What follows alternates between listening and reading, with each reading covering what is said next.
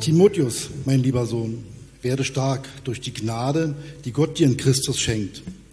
Was du von mir gehört hast, das sollst du auch weitergeben an Menschen, die vertrauenswürdig sind und fähig sind, andere zu lehren.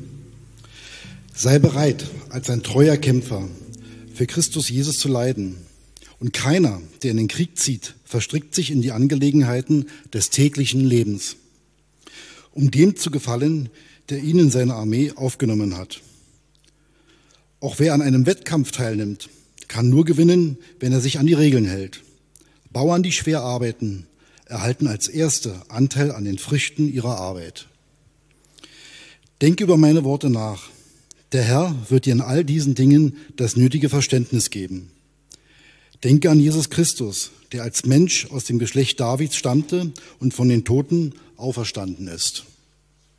Das ist die Botschaft, die ich predige.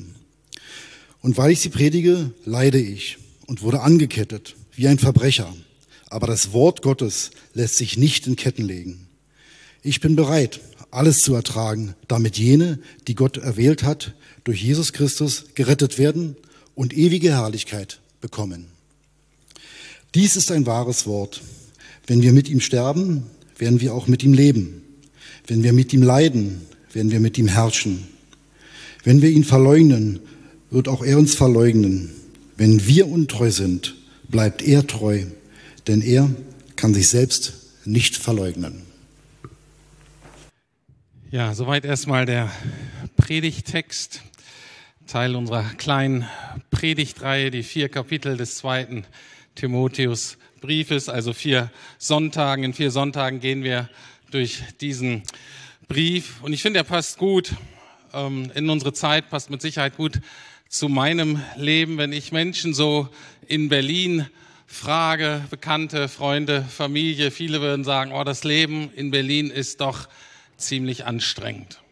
Und diese ganzen verschiedenen Lebensbereiche so unter einen Hut zu kriegen, irgendwie Familie, Beziehungen, Freundschaften, ähm, Job, Gemeinde und dann noch irgendwie angemessen um mich selbst äh, kümmern und sorgen, das ähm, ist für viele wirklich sehr, sehr herausfordernd.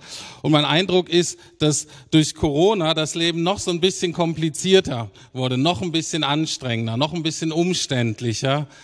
Und doch viele sagen, das Leben ist mir oft eigentlich zu anstrengend. Aber man weiß auch nicht so genau, was man dagegen machen kann. Für mich ist auf alle Fälle so, ähm, eine Gemeinde ähm, zu leiten während eines Umbaus und zu Corona war schon ziemlich herausfordernd, ist ziemlich herausfordernd. Ich würde sagen, 2021 ist für mich wirklich ein Jahr, wo ich äh, ganz neu äh, das Thema Belastung, Überforderung, Grenzerfahrung irgendwie so buchstabieren musste. Und deswegen passt dieser Brief total gut, weil Paulus eben an seinen jungen Freund, seinen jungen Nachfolger schreibt und das, die zentralen Themen dieses Briefes sind eben Leid, sind Anstrengung, sind Angst vor Überforderung. Und dieses Thema hat ja schon letzte Woche angefangen. Das wird nun in diesem Kapitel, im zweiten Kapitel vertieft. Und zwar, ich möchte nochmal daran erinnern, an diesen wunderschönen Vers, ähm, der auch so ein bisschen das Zentrum äh, von letzter Woche war, 2 Timotheus 1,7, wo wir so durchbuchstabiert haben und gefeiert haben, dass Gott uns nicht einen Geist der Ängstlichkeit, der Passivität, der Furcht geschenkt hat, sondern ein Geist der Sehr gut. Liebe, Kraft und Besonnenheit oder man kann auch sagen der Selbstdisziplin, Selbstkontrolle. Und wenn wir dann weiter, das ist natürlich erstmal schön, ne, ist nett, so einen Geist zu haben, super, äh, kann ja auch nicht schaden irgendwie. Ähm, aber manchmal denken wir, es ist so ein bisschen Luxus irgendwie, so es, es geht auch irgendwie ohne, aber nett mit ihm irgendwie. Aber wenn wir dann in Vers 8 gucken, dann wissen wir, dass wir genau diesen Geist brauchen und dann wissen wir auch, dass wir mehr von dem brauchen.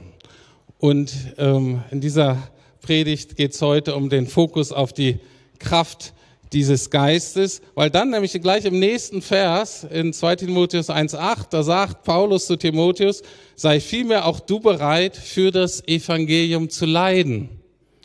Das ist das Programm. Und genau das greift er dann nochmal auf im dritten Vers im zweiten Kapitel und sei als ein guter Soldat Jesu Christi bereit, zusammen mit mir für das Evangelium zu leiden. Kurze Erklärung zum Soldaten, das ist für uns ja eher abstreckend und ungewöhnlich. Warum nimmt man so ein Bild? Ähm, ich erkläre das jetzt, weil das nochmal aufgegriffen wird, dieses Bild, weil das im Römischen Reich völlig alltäglich war. Äh, das hieß zwar Pax Romana, ne, der römische Frieden, aber das war eigentlich ein Euphemismus. Das war eine Zwangsherrschaft, ähm, das war eine Gewaltherrschaft und das bedeutete nicht, dass die ständig Krieg geführt haben und die Soldaten immer am Kämpfen waren, aber das war, dass überall Soldaten waren um den Frieden aufrechtzuerhalten. Und das war einfach ganz normal, war normal, dass im Römischen Reich einfach Teil des Stadtbildes, so ein bisschen wie bei uns Polizisten und das Ordnungsamt, ne? auch immer da ähm, wenn man sie braucht und wenn man sie nicht braucht. Ähm, so waren die auch ungefähr. Also, das soweit zu den ähm, Soldaten. Also, wir lesen das und ich weiß nicht, wie es euch geht. Für mich ist es erstmal eine große Herausforderung. Ich bin eh schon ein bisschen überfordert, äh, brauche irgendwie Ermutigung und finde das auch echt gut mit diesem Geist der Liebe, Kraft und Besonnenheit und so. Aber dann werde ich aufgefordert, weil wenn Timotheus so aufgefordert wird, werden wir auch mit von Gott aufgefordert, mitzuleiden für das Evangelium.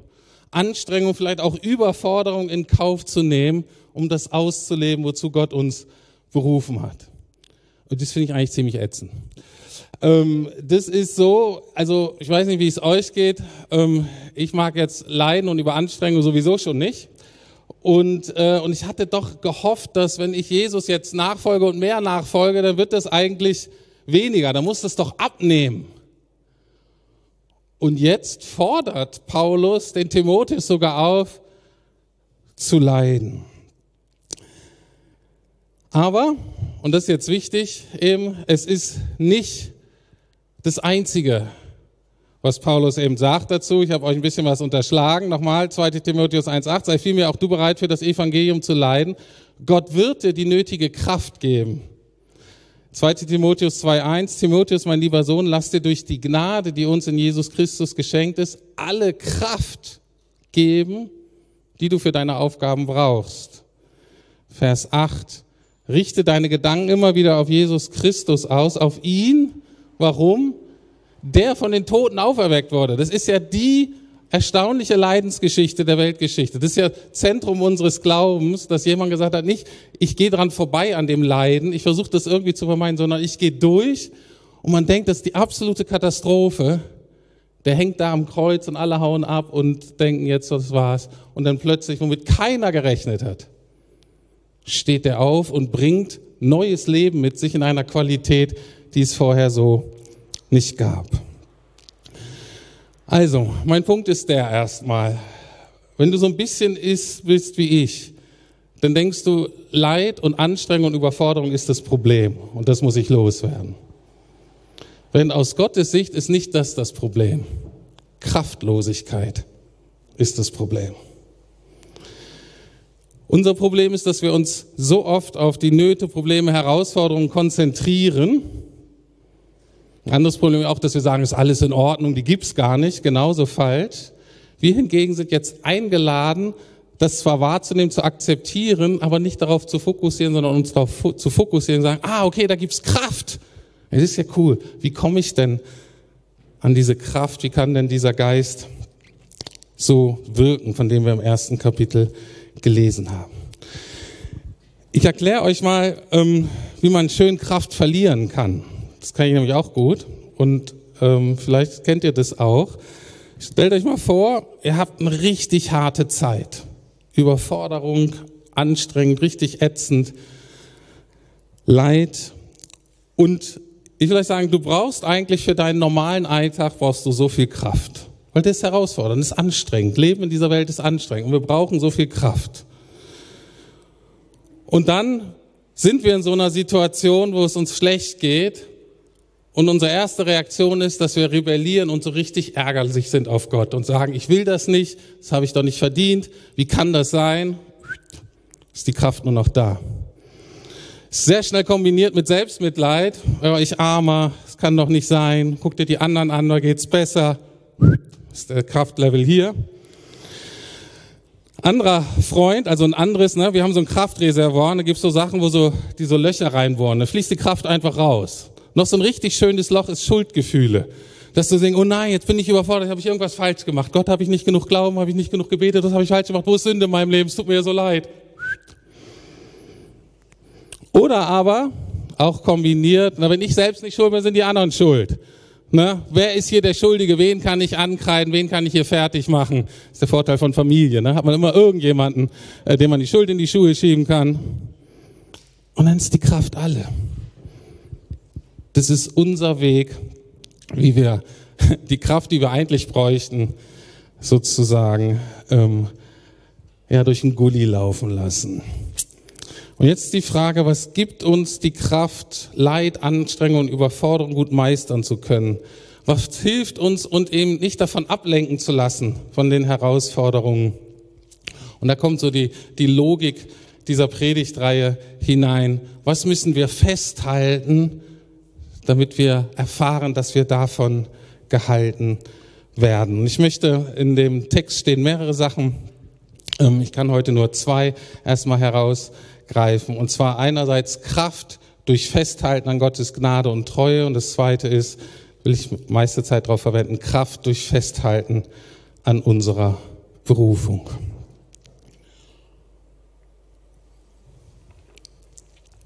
Also Kraft durch Festhalten an Gottes Gnade und Treue. Ich lese das nochmal vor.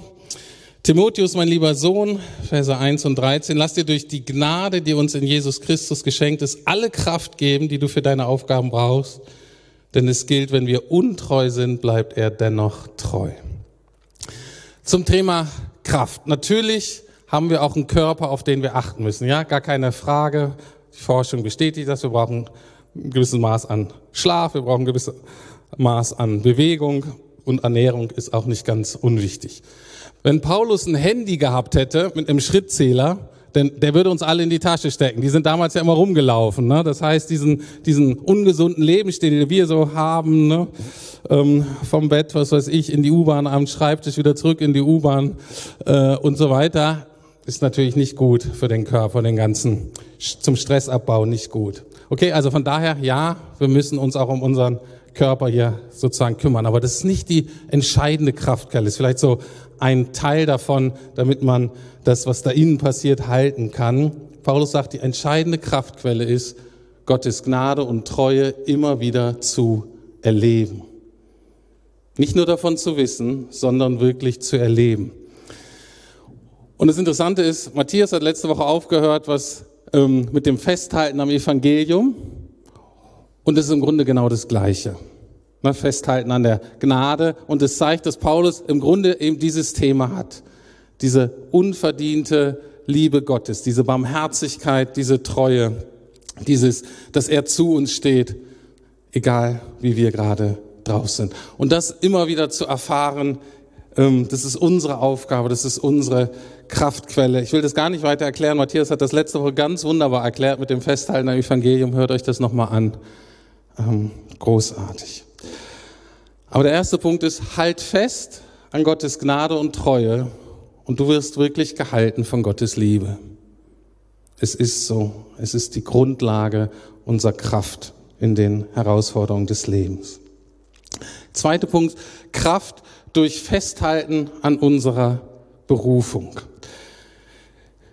Die Bibel, ähm, Gott die das aufgeschrieben haben, die benutzen oft Bilder, um uns zu erklären, wie Gott uns sieht und was wir so zu erwarten haben vom Leben und ähm, was er so meint mit uns. Und es gibt so drei Hauptbilder, die uns im Neuen Testament begegnen. Das eine ist Kind, Schüler und Diener. Also das erste Kind Gottes, also diese, diese Realität, dass ich Sohn oder Tochter Gottes bin.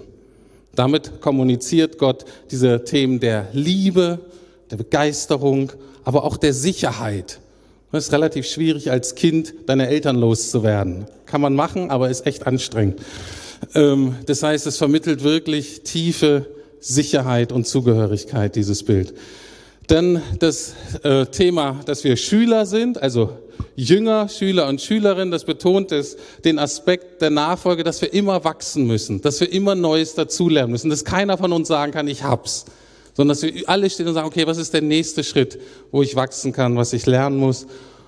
Und der dritte Aspekt, dass der Dienerschaft eben zu sagen, ah, okay, ähm, mein Leben gehört mir gar nicht mehr, ich kann gar nicht mehr so entscheiden, was ich jetzt mache, sondern ich diene einem anderen. Das sind so die, die Grundbilder. Und beim Thema Leid und Überforderung werden jetzt hier andere Bilder gebraucht und die schauen wir uns mal nach und nach an weil wir davon ausgehen, dass Paulus die jetzt nicht zufällig nimmt. 2. Timotheus Verse 4 bis 6, ich lese mal.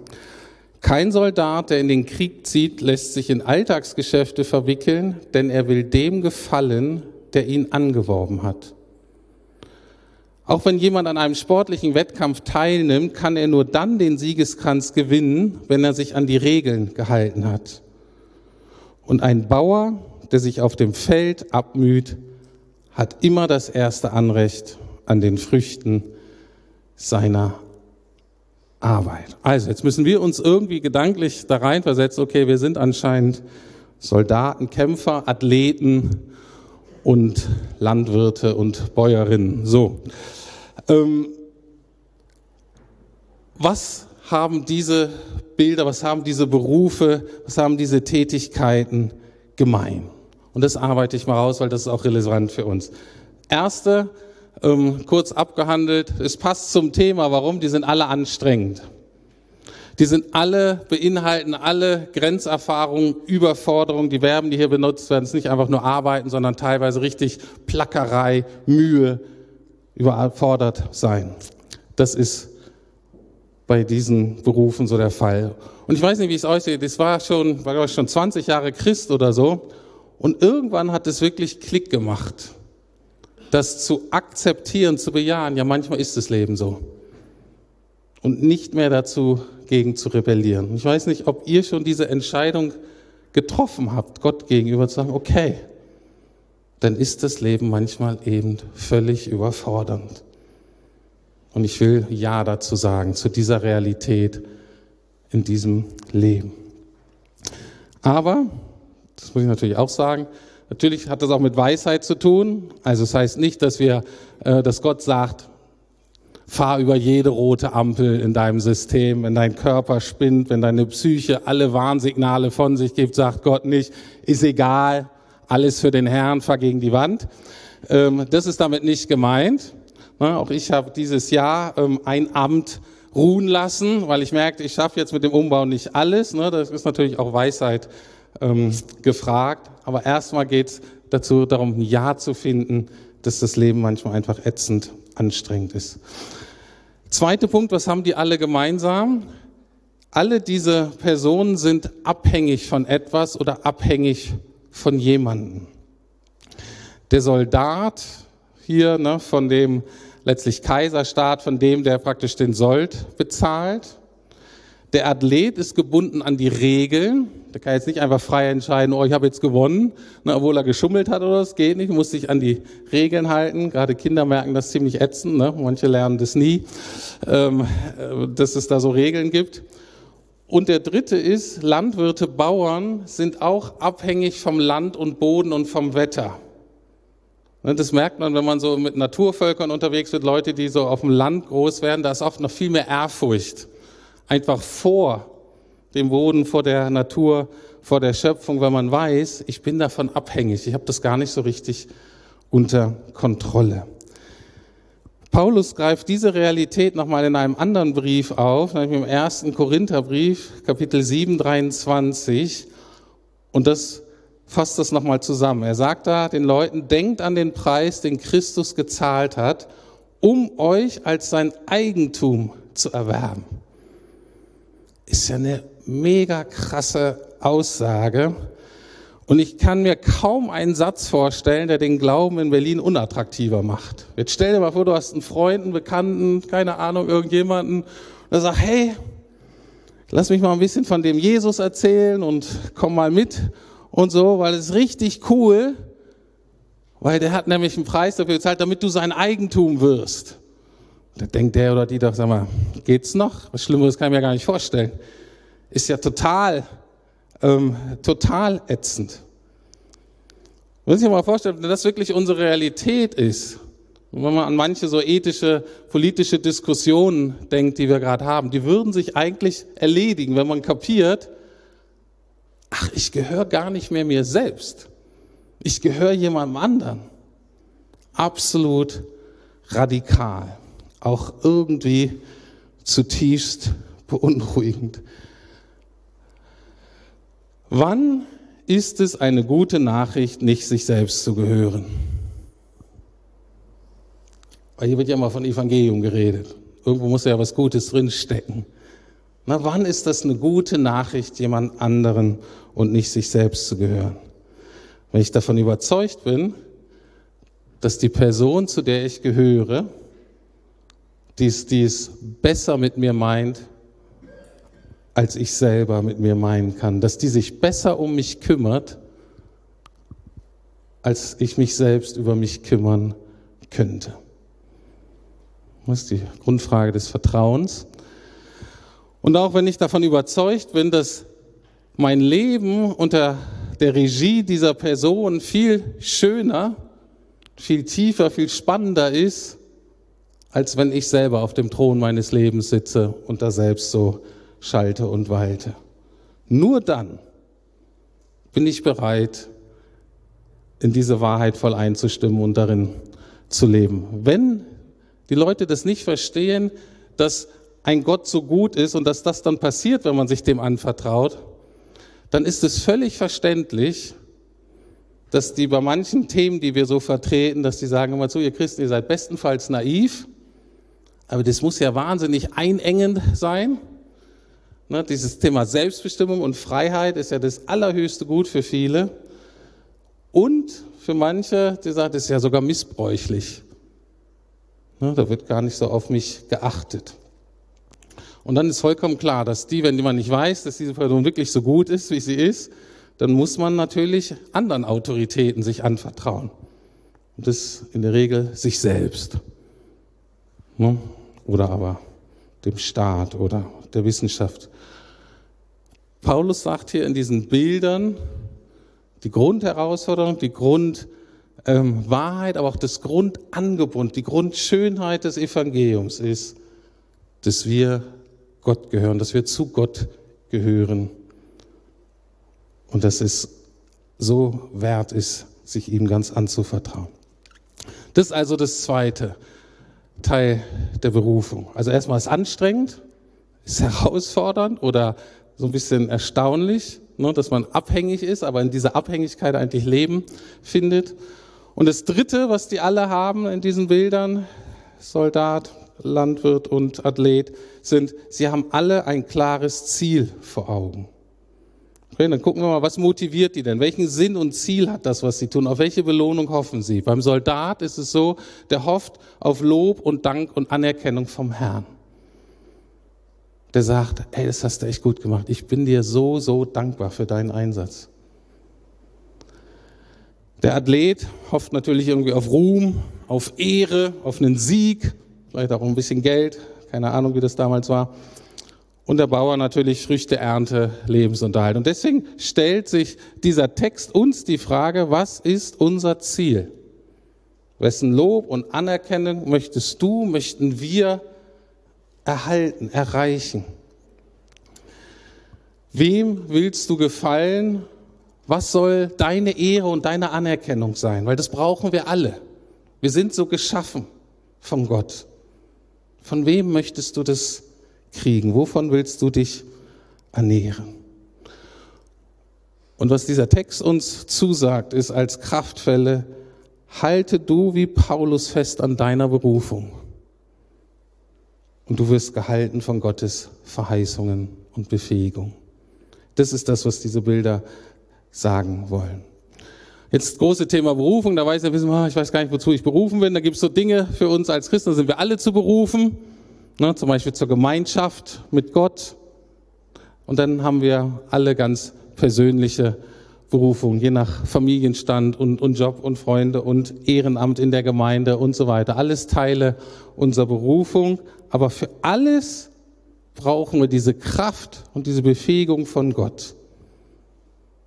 Und wir müssen uns alle die Frage stellen, ist das Ziel so groß, ist die Berufung so klar, dass es sich dafür wirklich lohnt, diese Mühe und Anstrengung und Energie und Überforderung zu investieren. Ich bin da nochmal so durchgegangen, ähm, auch diese Woche natürlich ähm, vor der Predigt und habe mich gesagt, warum mache ich das hier eigentlich alles? Wozu lohnt sich das? Und ich spiele dann manchmal so die Alternativen durch, so gedanklich. Und ich bin so zur Erkenntnis gekommen, sagt, für mich selbst lohnt sich das null. Wenn jetzt mein höchstes Ziel wirklich wäre, dass es mir immer gut geht, dass ich immer glücklich bin, dass ich immer in meiner Komfortzone bin, dann mache ich gerade was Grundlegendes falsch und ich sollte die Dinge einfach ändern. Und Jesus hat mich nochmal neu gefragt, okay, du kannst dich entscheiden, willst du denn dir selbst dienen? Ist das das höchste Ziel? Auch nee, bloß nicht. Schreckliche Vorstellung.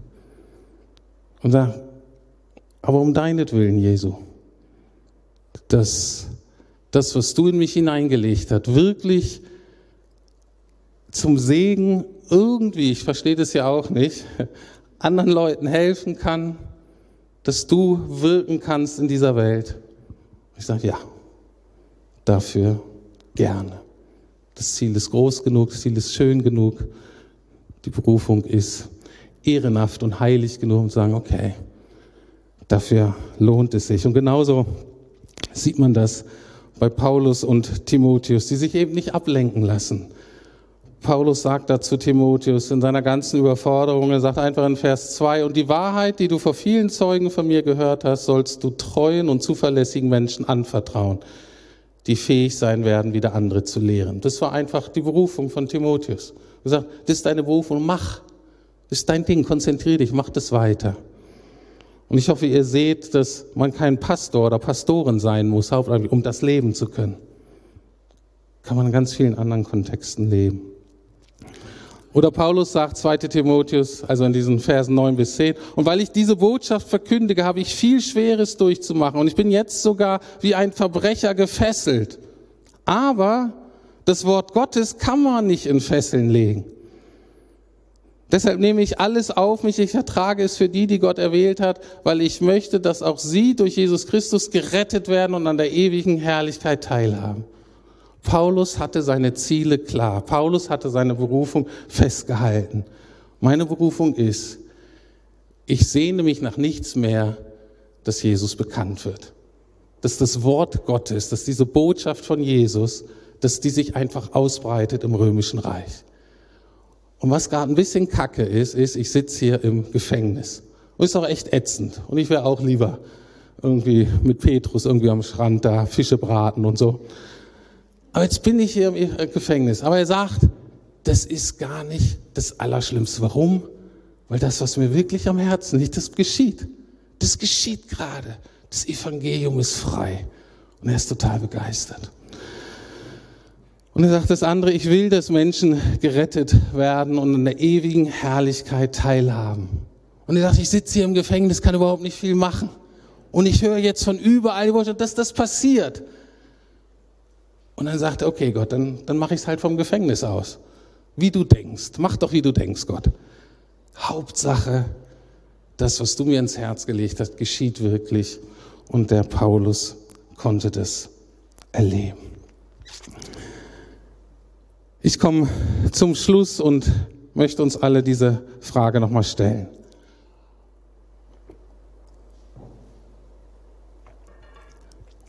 Ist dein Ziel, deine Berufung groß genug, dass du dafür gerne Anstrengung und Überforderung in Kauf nimmst. Dass du sagst, wenn ich das nicht vermeiden kann, wenn das Teil des Deals ist, dafür lohnt es sich. Ist okay. Und ist dein Fokus klar? hast du deinen Fokus fest auf diese Kraftquellen Gottes gerichtet. Es gibt noch viel mehr Kraftquellen natürlich, aber jetzt hier diese beiden, halte fest an Gottes Gnade und Treue. Und du wirst gehalten von Gottes Liebe, ist die eine Kraftquelle, der andere ist, halt fest an deiner Berufung, du wirst gehalten von Gottes Verheißung und Befähigung. Und es wird dann zusammengefasst in Vers 8. Richte deine Gedanken immer wieder auf Jesus Christus aus. Auf ihn, der von den Toten auferweckt wurde. Also, wenn wir das tun, wenn diese Kraftquellen festhalten, wenn wir uns wirklich auf Jesus ähm, fokussieren, dann kann Gott eben auch durch unser Leid, durch unsere Überforderung, durch unsere Anstrengung neues Leben und neue Hoffnung in diese Welt bringen.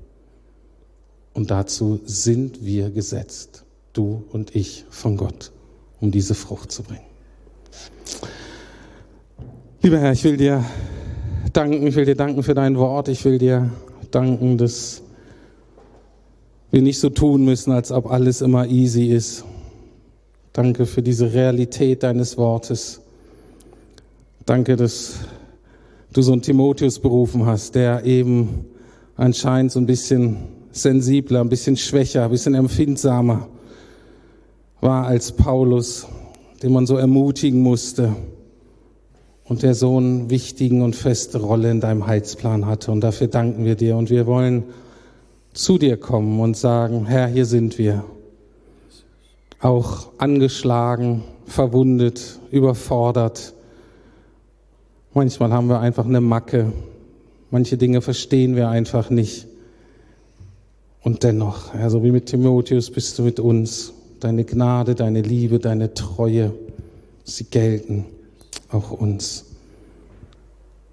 Und das Ziel und die Berufung ist klar, Herr, zu dir, bei dir, mit dir, auf dem Weg zu dir, Herr. Und dafür loben und preisen wir dich. Und ich bete für mich, bete für uns alle, bete für unsere Gemeinde, dass du uns immer wieder diese Kraftquellen aufschließt.